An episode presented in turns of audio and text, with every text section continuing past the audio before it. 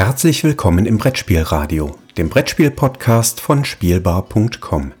Heute eine Episode Die 2 mit Per Silvester und Yorios Panayotidis.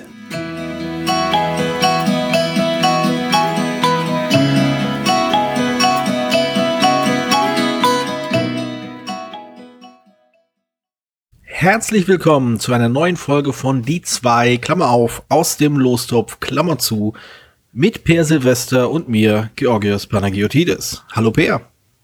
Hallo, ich glaube, das ist die dritte Folge. Ja? Dritte Folge, wir wurden noch nicht abgesetzt. Ähm, ja, kurze Zusammenfassung des äh, dieses Konzepts. Peer was und bisher ich, geschah. Ja, was bisher geschah. Peer und ich wählen zufällig, also wir wählen nicht, sondern wir lassen uns zufällig aus äh, unserem äh, Zufallsgenerator B24A3 ähm, ein Spiel ausspucken, über das wir dann jetzt kurz sprechen. Ein Spiel, das vielleicht gerade eben in unsere Sammlung gekommen ist, schon seit Jahrzehnten in unserer Sammlung hockt und vielleicht die eine oder interessante Anekdote äh, oder Eigenschaft aufweist, über die wir dann ein klein, ein klein wenig quatschen können. Denn so sprechen wir mal über Spiele, über die wir sonst nicht sprechen. Genau, Oma, Opa erzählt vom Krieg, aber mit Brettspielen. Genau. Also Kriegsspiel sozusagen. So, und ich fange an mit einem Spiel, das habe ich zum letzten Mal, ich glaube, 1990 gespielt.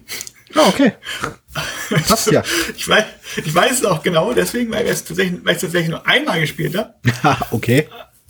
Äh, nicht, weil es schlecht ist, sondern weil es ein sehr spezielles Spiel ist. Es ist, äh, ich muss wieder nochmal sagen, dass ich diesen Zufallsgenerator einfach liebe.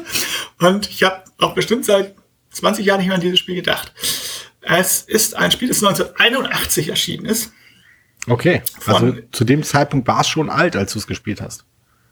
Ja, ich habe das tatsächlich auch erst als ja, als das Heft, das eigentliche Regelheft habe ich etwas später bekommen. Äh, nachdem ich okay. gespielt habe. ich kannte die Regeln schon vorher.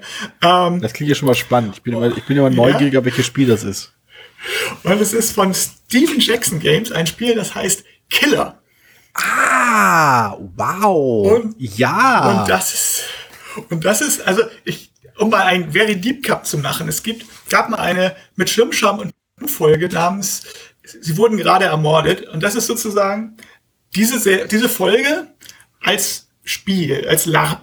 Denn es ist ein genau, Live-Action-Rollenspiel. Genau, das glaube ich ist das erste Mal, dass ich das Konzept des LARPs irgendwie äh, von dem, dass ich davon gehört habe. Also weniger der Name, sondern einfach mir wurde das Konzept anhand dieses Spieles erklärt.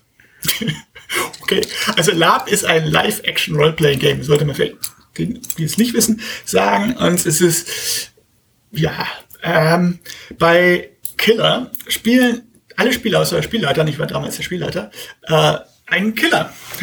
und das war thematisch durchaus dicht. Genau, und es ist so, der Spielleiter ähm, versorgt jeden Killer mit einem Auftrag, nämlich den, jemand anders zu töten. Mhm.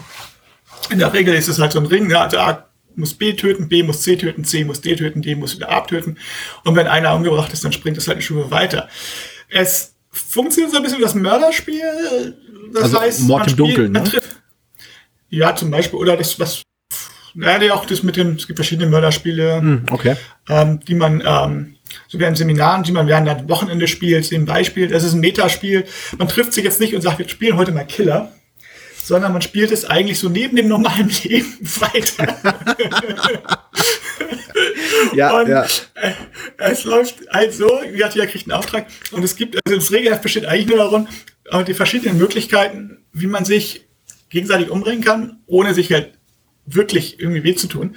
Also sprich, dass man halt zum Beispiel angenommen, ich habe jetzt einen Auftrag dich zu töten, ich könnte dich, ähm, wenn ich dich irgendwo auf der Straße sehe, ich kriege dann deine Adresse normalerweise und ich kriege wenn ich die nicht kenne, also manchmal spielt man es im Freundeskreis, man kann es theoretisch auch tatsächlich mit Leuten spielen, die man nicht kennt, wo man dann, was besonders cool ist, glaube ich, ähm, man kriegt dann ein Foto von dir und den Namen und die Adresse und ähm, ich kann, ich kann da äh, dann wenn ich dich immer mal sehe, mit einem Wasser das du zum Beispiel abschießen, dann weißt du, bist ja. du getroffen. Oder ähm, ich so normalerweise würde man es im Freundeskreis spielen, aber oder man könnte es, man kann, es gibt verschiedene Gifte, die für Spiel muss man vorher festlegen in den Regeln, dass man zum Beispiel sagt, wenn du was trinkst und es steht auf dem dann, dass ich einen Zettel äh, auf, oder dass ich auf, der, auf der Becher raufschreibe, unten auf dem Boden Gift. Oder Hm. dass ich dir äh, Chili ins Essen tue. Oder ähm, weiß ich nicht, Zahnpasta und die Kon Tür klingt das als Kontaktgift dann. Ne? Muss man Okay. vorher festlegen, was erlaubt ist. Oder ich lege dir eine, eine Gummischlange ins Bett. Dann hat die ist also eine Giftschlange. Ne? Und solche Geschichten. Und ähm, äh, das ist ziemlich cool. Und du musst dann halt anrufen und sagen, also, den, wenn du, also damals hat man es tatsächlich noch mit Telefon gemacht. Ich glaube, heutzutage würde man mit Internet spielen. Und damals hat man, dann würde man dem Spielleiter halt Bescheid sagen, ich wurde jetzt gerade ermordet. Und ähm, dann, oder der Assassine ruft an, wenn er dabei war. Wenn er nicht erschossen hat, dann kann er ja auch selber anrufen und sagen, ich habe ihn jetzt gerade erschossen. Und dann kriegt er seinen neuen Auftrag und am Ende steht nur noch einer, der hat gewonnen. Aber das ist in diesem Fall natürlich weniger ums Gewinnen, sondern ums, sondern mehr darum, dass dieses äh, sehr interessante Erfahrung, also es ist, Also augenscheinlich geht es um zwei Dinge. Erstens, du willst auf der äh, Beobachtungsliste des Verfassungsschutzes landen oder des FBI. und ähm, ja, und offensichtlich äh, willst du, äh, hast du dir, hast du dir vorgenommen, irgendwie hier dir, ach das, die, die, die, die, die, äh, die Anekdote, die mir zu diesem Spiel einfällt, ist, dass das, also neben dem Konzept des LARPs, das mir mit diesem Spiel äh, klar, also verständlich wurde, äh, habe ich auch zum ersten Mal von der BPJS gehört. Der Bundesprüfstelle für jugendgefährdende Schriften. Eine Institution, die man als Teenager, äh, in, also als ich damals Teenager war, zu hassen gelernt hat, weil die immer die tollen Videospiele zensiert haben. Also toll in Anführungsstrichen. gar nicht erst erlaubt haben. Genau, Das der, wegen, wegen, dieser, werden. wegen dieser doofen BPJS durfte ich mir nicht anschauen, wie auf meinem äh, Computerbildschirm irgendwelche, äh, irgendwelche Leute auf grausamste Art und Weise umgebracht wurden. Oder ich nicht in einem Ego-Shooter Menschen umbringen durfte. Eine Problematik, die wir heutzutage nicht mehr haben. Und wir sind dadurch freier? Ich weiß es nicht. Mhm. Aber ja, erzähl. Also, das, das ist schon, äh, also wie, wie war das denn, sowas zu leiten? Also, was hast du da an, äh, also du meintest, du was Spielleiter bei dem Spiel. Ich war Spielleiter, ja, wir hatten, das Problem ist, also damals war natürlich auch, es sind doch nicht so viele Leute, die dann unbedingt spielen wollen. Also es muss auch schon eine bestimmte Gruppe Ja. so, also Freundeskreis war erstmal, heutzutage würde man wahrscheinlich einfach sagen, hey, online auf Twitter, ich möchte mal eine Partie Das, das ist ein guter Berlin. Plan. Schreib, nee, Peer, mach das mal. Schreib mal online auf, auf Twitter, ich möchte Killer spielen. Ich bin mir sicher, da kommst du auf keine Beobachtungsliste. Also das klingt, das klingt für mich so ein bisschen nach, nach einem Art von Spiel, äh, was halt prädestiniert ist für dieses amerikanische Studentenwohnheimspiel, wo halt äh, junge Leute mit recht flexiblen äh, Zeitfenstern auf einem überschaubar großen, äh, ja, äh, großen Wohnbereich halt unterwegs sind. Also das kannst du halt vor einer Vorlesung machen, nach einer Vorlesung, bei einem, bei einem Spiel oder so oder bei einer Party. Ich glaube, heutzutage wird das schwierig. Also wenn du quasi im normalen Arbeitsleben unterwegs bist oder so oder Familie hast, das wird eng. Ja, du kannst ja hinsetzen und jemanden beobachten für drei Wochen oder so. Das funktioniert Genau. nicht. Aber ähm, das ist halt auch ein bisschen das Problem. Du hast, du brauchst, musst, einerseits darfst du es nicht, musst es zeitlich schon irgendwie begrenzen, Mhm. weil sonst zieht sich das für die Leute, die früh raus sind, einfach zu sehr und dann Ja. passiert nichts mehr. Da- da- da- da die Leute, die Angst. Und dann, aber das Problem ist halt irgendwann, wenn die Leute zu ängstlich sind, dann trauen sie sich halt nicht raus. Ja, So. ja. Und ich glaube, es funktioniert am besten im eigenen Freundeskreis. Damals war es halt so, wir hatten, ich glaube, es waren Läuft das Spiel denn noch oder habt ihr es zu Ende gespielt? echt, wir hatten es immer abgebrochen. Wir waren halt auch, waren halt auch nur vier Spieler, glaube ich. Ja. au- außer mir. Und ähm, ich weiß, der eine hatte, kriege ich noch hin, der eine hatte, wir hatten eine Rollenspielrunde zusammen und dann hat er mit der, hat er dann, wollte er eigentlich vergiften, ne? So, aber Mhm. hat er dann, der andere hat er dann, aber sicherheitshalber so eine Luftpumpe mit einer Korken, mit, also abgesicherte Luftpumpe mit einem Korken vorne drauf mit gehabt und dann wurde er darauf angesprochen dann musste er ihn natürlich sozusagen quasi mit der Schrotflinte in Anführungszeichen erschießen. ähm, aber die letzten beiden, das hat einfach, die waren aus unterschiedlichen Kreisen sozusagen. Einer aus Ja. Klassenkamerad von mir, der andere von einer anderen Schule und die haben halt, sind sich halt niemandem nicht gelaufen und das, das damals schon nicht so richtig funktioniert. Also es muss tatsächlich irgendwie innerhalb des Freundeskreises sagen und irgendwie den richtigen Mittelweg finden zwischen äh, zeitlich begrenzt, damit es nicht zu zieht, aber andererseits halt auch nicht zu wenig Zeit, weil sonst bleiben alle in ihren Wohnungen und trauen sie nicht raus. Also Ja, ja. Äh, es ist schwierig. So ein bisschen wie ein Krimi-Dinner, äh, Krimi-Dinner-Prequel, was aber halt ohne Dinner daherkommt. Ja, so ähnlich. Also es ist äh, interessant. Es ist ein bisschen Mörderspiel, Live-Action-Rollenspiel. Also es ist, ich sage, ich habe es auch immer noch wegen dem, wegen dem, weil es einfach so was absolut abgefahren ist, das es sonst nicht gibt. So, ich weiß nicht, ob ich es nochmal spielen will. Ich, ich würde es halt auch gerne nochmal spielen. Ich wüsste halt auch nicht den Rahmen. Nee. Aber wenn Nee. es wenn es jetzt aber anbieten würde, Also gerade jetzt wird es schwierig. Also wenn wir alle halt aufeinander hocken, also zu Hause vor allem. Aber ja. Ja, ich weiß, das, das, das scheint mir halt wirklich zu, zu 90 Prozent ein Spiel zu sein, das vor allem von den Legenden lebt, die man sich darüber erzählt. Und es ist ein weniger. Spiel, was man hat. genau. Was man hat. Genau. Nicht um die man spielt, aber es ist cool. Ich habe noch mal, jetzt noch mal reingeguckt vorher. Äh, ist einfach witzig. Das glaube ich, das glaube ich. Ja, Und ich, Steve Jackson himself. Ja. Der hat, glaube ich, sehr viele von den Sachen gema selbst gemacht, die er da in seinem Verlag rausgebracht hat, bevor er dann äh, auf andere Dinge umgestiegen ist. Ähm, ja, also ich habe, glaube ich, das, das perfekte Spiel dazu. Also sowohl vom Konzept als auch vom, äh, von der Geschichte, als auch vom Macher, also als auch vom Spielgefühl. Passt das halt, glaube ich, eins zu eins, äh, als wäre es halt quasi prädestiniert dafür, dafür gewesen.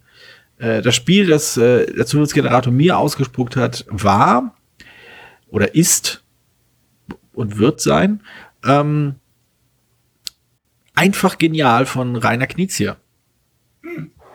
Wie ich finde, passt eins zu eins. Also Diametral entgegengesetzt. Aber ja. ja, auf jeden Fall, auf jeden Fall. Ich glaube, also nachdem, nachdem, nachdem halt also diese Aufregung und das Ausgefallene jetzt mal zu etwas völlig für unsere Kreise banal durchschnittlichem.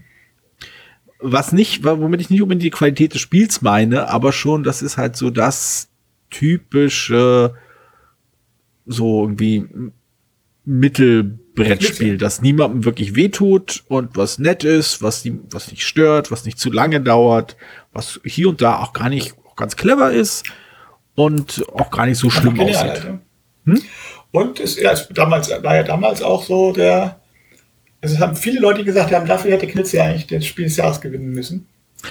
Kann ich Weil Ich, verstehen. nicht mehr weiß, ich weiß nicht mehr, in welchem Jahr das war. Also ich weiß jetzt nicht mehr, gegen was es angetreten ist. Ja, Aber- das kriege ich jetzt auch nicht mehr zusammen. Ähm, ja, also einfach genial für die Leute, die es nicht kennen und irgendwie immer nur im Regal im Kaufhaus sehen. Ist ein einfaches Legespiel, bei dem es darum geht, ähm, zwei, also die Spielsteine sind zwei Sechsecke, die halt nebeneinander, äh, die, die ja, zusammengepappt sind. Ähm, die, die legt man auf ein Feld, anliegen dann andere Steine, die schon da sind. Und dann äh, muss man einfach gucken, welche Symbole, die, die man da gerade angelegt hat, wie lang die Reihen sind, die dadurch entstehen. Also kann auf so einem auf so einem äh, Spielstein kann zum Beispiel ein, ein, ein orangener Kreis sein oder ein roter Stern. Und dann, wenn man das, den Spielstein hinlegt, dann zählt man ausgehend von dem Sti Spielstein, den man gerade hingelegt hat, wie viele äh, Schritte kann man laufen, die genau das gleiche Symbol zeigen. Und so viele Punkte bekommt man dann. Der eigentliche Clou, äh, wie so oft, oder wie bei, nicht wie so oft, aber wie bei vielen Knizia-Spielen, ist eine Punkteabrechnung, äh, die darin besteht, dass man nicht für die meisten Punkte gewinnt oder indirekt schon, sondern von den ganzen äh, Punkten in den verschiedenen Farben, die man gesammelt hat, also in dem orangenen Kreis, im roten Stern und so weiter und so fort, äh, zählt halt nur die niedrigste Punktzahl. Also ein Konzept, das er auch, glaube ich, bei ein paar anderen Spielern auch noch umgesetzt hat. Ich meine sogar Euphrat und Tigris, was geringfügig komplizierter ist. Ähm, ja, und das tut halt nicht weh. Es ist halt auch ein eher ält älteres Spiel, das ich, äh, das in meiner Sammlung ist. Und ähm, ich kann das mittlerweile auch schon mal mit, seinem, mit meinem Sohn spielen, der gerade eben in die Schule gekommen ist. Und ja, es, es funktioniert ganz gut. Weshalb ich aber doch tatsächlich noch was halbwegs Interessantes im Spiel zu sagen habe, ist, dass ich finde, dass mein Verhältnis zu diesem Spiel ein klein wenig auch mein Verhältnis zu Knizia-Spielen als solches widerspiegelt. Und zwar in meiner Anfangszeit in, in diesem Hobby, als ich so angefangen habe, so ein bisschen ausgefallenere Spiele äh, mir anzuschauen und mir zu kaufen, äh, fand ich das sympathisch und nett und gut und, die Knubbelei hat mir Spaß gemacht. Und nach einiger Zeit fand ich das sehr dröge. Das, das Gerechne hat mich nicht gereizt, das Platzieren, das Ab Abblocken fand ich irgendwie unbefriedigend. Ähm, ich fand es zu mathematisch, ich fand es zu an den falschen Stellen zufällig und es hat einfach, es hat mich nicht mehr gereizt und ich habe mich mit anderen Arten von Spielen beschäftigt. Jetzt, ja, das war quasi der, der Zeit, mehr oder weniger der Zeitpunkt, wo ich so ein bisschen genug von Knizia-Spielen hatte. Das war mir alles so abstrakt. Und dann vor ein paar Jahren habe ich äh, wieder zu Knizia zurückgefunden. Und ich habe eine gewisse Wertschätzung für die Eleganz seiner Designs äh, wiederentdeckt. Ich, ich war beeindruckt, wie sehr es Knizia gelingt, äh, einen Regelmechanismus zu nehmen äh, oder eine interessante Spielsituation zu nehmen und sie dann so runter zu reduzieren, dass sie unglaublich zugänglich ist, wirklich für je, beinahe jeden Spieltyp. Was nicht heißt, dass jeder Spieltyp daran Spaß haben wird, aber es kommt sehr selten vor, dass ich eins der, sagen wir mal, zugänglicheren Knizia-Spiele, angefangen von äh, einfach genial bis hier Lama oder auch sowas wie durch die Wüste ist jetzt auch nicht so super komplex. Oder äh, was habe ich hier noch? Äh, High Society ist auch verhältnismäßig einfach zu erklären also Knizia schafft das halt immer, diese Spiele zu entwickeln, die ohne Ecken und Kanten im besten Sinne des Wortes funktionieren können. Die sind schön auf den Punkt gemacht, ja. Das, und das, das ist halt etwas, was ich bei ganz, ganz vielen modernen oder auch neuen Autoren merke, dass da nicht unbedingt, dass es, dass, äh, dass das Talent dafür nicht da ist. Ich glaube einfach, dass die, dass das Gespür, warum es, warum das halt auch eine, eine Qualität eines Spiels sein kann, eben nicht so ein Block zu sein, durch den man sich durchbeißt, nicht so eine überfrachtete hier eine Drehschraube und da eine Drehschraube und hier nochmal hier Kreuzverweise und hier diese Punkte ändern, dieser Wert ändert jenen Wert und wenn du auf dieser Leiste zwei Schritte nach vorne gehst, musst du auf der anderen Leiste einen Schritt nach hinten gehen, es sei denn, du hast diese Karte, dass das halt auch seinen Reiz hat, völlig legitim ist, aber diese, dieses, dieses Fokussierte letztendlich auch der Grund ist, weshalb ich zum Beispiel ein Spiel wie einfach genial immer mal wieder aus dem äh, Schrank ziehen kann, am Ende eines Spieleabends als Absacker, wenn ich mal Lust drauf habe. Aber weshalb ich zum Beispiel ein Spiel wie, das ich auch sehr, sehr mag, über das ich, das, das wir noch nicht gespr gesprochen haben, was auch unterschätzt ist, meiner Meinung nach, äh, Space Cadets einfach fast unmöglich ist, auf den Spieltisch zu bringen, weil es einfach so kompliziert ist. Und ja, das hat seinen Reiz, aber es hat auch seine Stolpersteine. Ja, also ich stimme dazu. Mein Killzeit wird ja so ein bisschen noch unfair teilweise gedisst. Aber man darf nicht vergessen, also weil er halt so einfache Sachen hat. Aber man darf, er hat, macht ja unglaublich viele Spiele. Und natürlich, wenn man unglaublich viele Spiele macht, sind nicht alle Spiele super. Das ist ja, ja. normal. Aber sie sind immer sauber designt, das muss man ihnen sagen. Und, ähm, und das Interessante ist ja, dass selbst wenn er nicht Familienspiele macht oder einfache Sachen wie Lama oder Kinderspiele gab, wo er ja auch sehr erfolgreich ist, hm. wahrscheinlich erfolgreicher als bei Erwachsenenspielen, ähm, sondern auch so Spiele wie auf Ratten Tigris oder äh, Samurai. Ah ja, Samurai, stimmt. Mhm. Oder selbst Amon Re, also wo er sich auf wo er sich wirklich auf, wo er, wo er sich auf Erwachsene konzentriert und wo er sagt, das sind Spiele jetzt für Vielspieler. Selbst die sind nicht kompliziert. Also da wobei ich, wobei ich zumindest einschränkend sagen würde, ich glaube, Euphrat und Tigris ist vielleicht noch eins der sperrigeren Knizia-Spiele. Euphrat und Tigris und Amon sind beide mehr Regeln, aber es ist, sie sind in der Struktur letztlich klar, klar, es sind verschiedene Elemente, die drin sind und so weiter, aber man muss jetzt mal verstehen, es ist kein Spiel für blutigen Anfänger. Mhm. Aber ich zum Beispiel vergleiche mit anderen Spielen, äh, das, wo oft immer noch hier ist nochmal eine Sonderregel drin. Ich sage bei Zolkin zum Beispiel ein Spiel, was ich sehr gerne mag, mit, mit diesen, wo drei Pyramiden unterschiedliche Wertungen, äh, wo drei unterschiedliche Felder haben, wo es Punkte gibt oder äh, Egizia ist ja mein, also nicht Knizia, sondern Egizia, das Spiel ist immer mein, mein Goto-Beispiel für sowas, mhm. wo äh, es einen klaren Zentralmechanismus hat von Tutanchamun, also vorsetzen und darf aber nicht zurück. Und es gibt, macht irgendwie Steine und baut damit drei verschiedene Sachen, Mauern, Obelisken und eine Pyramide.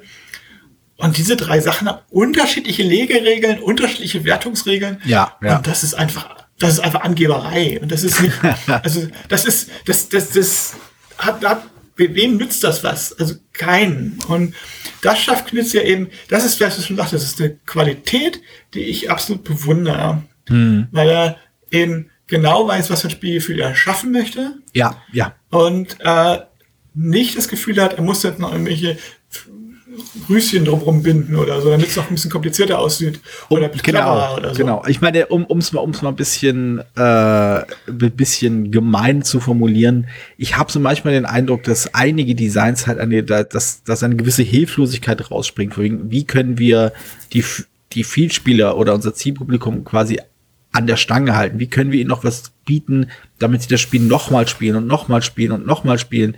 Denn ich glaube, selbst bei den komplizierten irgendwelchen äh, riesen, riesen Blöcken, diesen riesen äh, Hammern an, an, an äh, Regeln, an Regelspielen, die es da so gibt.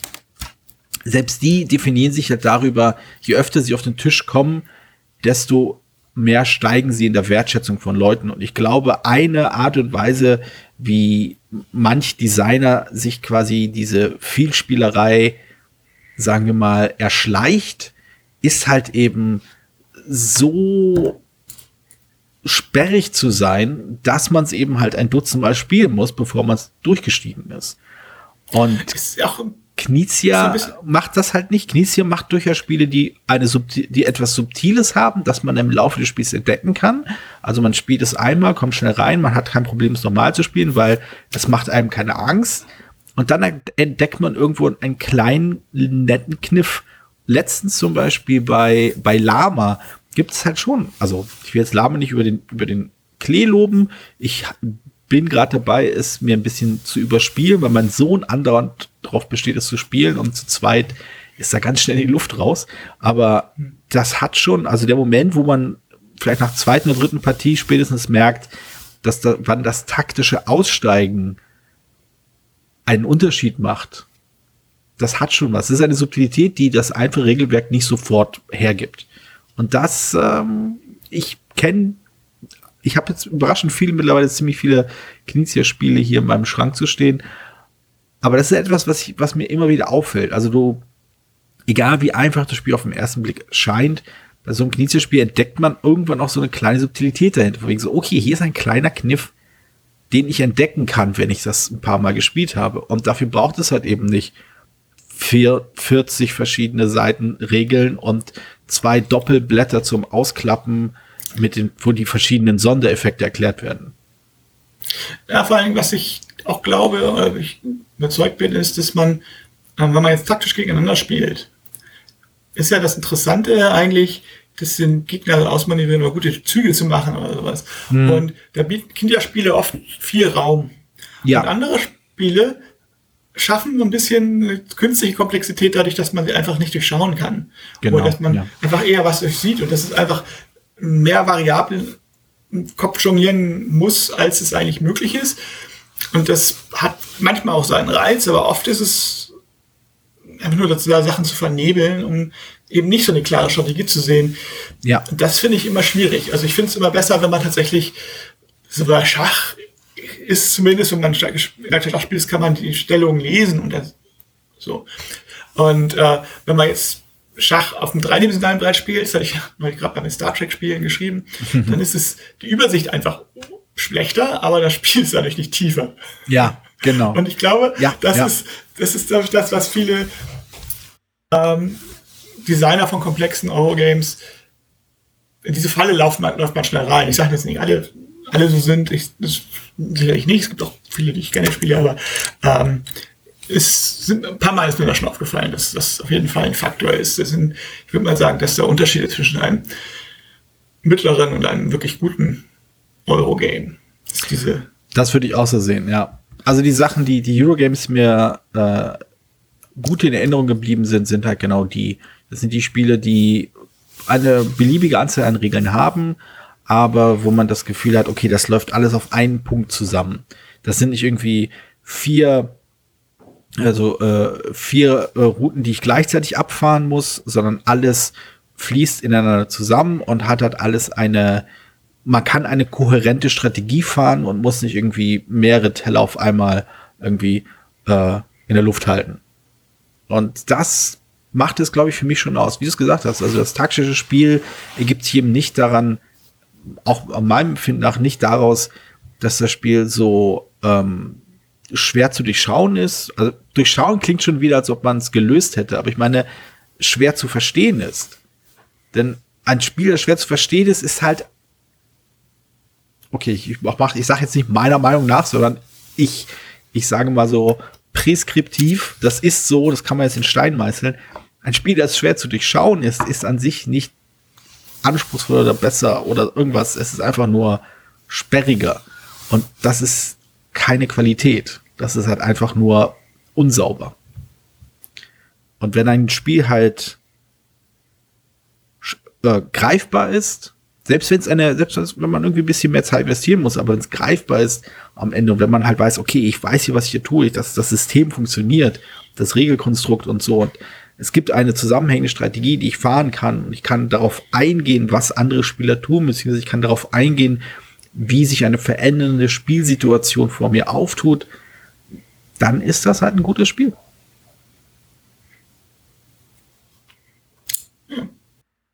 Gut, dann ist es einfach genial. Ha, super. Doch, ein, äh, wir sind ein bisschen drüber, aber eine Sache will ich noch sagen, die ich auch ein, ein einfach genial sehr schätze, die, glaube ich, bei viel zu wenigen Spielen wieder reinkommt. Wenn man bei einfach genial eine bestimmte Punktmarke äh, erreicht hat, muss man, da steht es in Regel drin, einfach genial rufen und dann darf, darf man seinen nächsten Zug machen. Und dieser wunderbare Bruch heraus aus dem Verkopften in das Verspielte, in das humorvolle und in, in das quasi etwas absurde, das liebe ich ja. Und das sollten sich mehr Spiele trauen, gerade Eurogames. Ich vermute, dass 80 Prozent der Leute das nicht mit, spielen, mit dieser Regel spielen. Das sind dann die 80 Prozent, mit denen ich dieses Spiel nicht spielen will. okay, gut. Äh, Per, ich danke dir ich habe auch sehr, sehr lange nicht an Killer gedacht. Ich hätte wahrscheinlich auch nicht von selbst an Killer gedacht. Ich auch nicht. ich habe es bestimmt seit 20 Jahren nicht mehr an gedacht. Ich, muss, ich, hab's, ich war überrascht, dass ich es noch hatte. Aber ist ja. Ja. Und äh, ja, ich habe mal wieder über einfach genial sprechen können und über meine wiedergewonnene Wertschätzung für die Arbeit des Herrn Rainer Knizia oder Dr. Ja. Rainer Knizia. Es war übrigens, ich weiß nicht, ob es 2004 schon nominiert war oder 2005 erst. Also 2004 war Spiel des Jahres Zug um Zug und 2005 war Niagara. Ich weiß nicht genau, in welchem Jahr es nominiert war. Äh, weil die, ja, also, das ist gegen, also wenn es gegen Zug und Zug verloren hat, dann ist das wieder einer dieser tragischen Zufälle, wie das Jahr, in dem Dominion und Pandemie gleichzeitig nominiert waren. Ja, ähnlich. Ähnlich. Wenn es gegen Niagara verloren hat, dann hat die Jury klaren Fehler gemacht. Würde ich auch so sehen. Aber wir sind alle nur Menschen. Also genau. einige von uns. Also, ich werde über Niagara widersprechen, falls der Zufallsgenerator es will. Okay. Stimmt, du hast ja die ganze, du hast ja der, du wolltest ja unbedingt deine Spiel des Jahressammlung vollständig halten. Ja, genau. Okay, gut, wir ziehen über. Ja. Äh, wir wollen die Leute jetzt nicht daran hindern, über die Straße zu laufen und ihren Einkauf äh, wegzubringen. Darum, äh, ich danke dir, Peer. Es war eine tolle Unterhaltung. Das waren ein paar schöne ja. Gespräche, schöne Erinnerungen. Und wir sehen uns dann in der nächsten Folge, Folge 4. Folge 4, ja. Okay. Mal sehen, was, was für Spiele wir dann rauspicken werden. Ja, bin ich auch schon gespannt drauf. okay. Gut. Alles klar. Bis dann. Ciao. Tschüss. Vielen Dank, dass du diese Episode von Brettspielradio Die 2 gehört hast. Falls du dich mit uns austauschen möchtest, dann findest du uns auf Twitter. Peer unter König von Siam, Jorios unter Joe Dizzy oder Jürgen unter spielbar-com. Außerdem gibt es eine tolle Community rund um das Beeple Brettspiel Blogger Netzwerk. Hier nutzen wir Slack, eine kleine App für den Austausch mit Hörern, Lesern und Zuschauern. Natürlich kannst du uns auch gerne Sprach- oder Textnachrichten zukommen lassen. Dazu erreichst du uns unter 01590 5511223. Bis bald, wieder hier bei Brettspielradio die 2.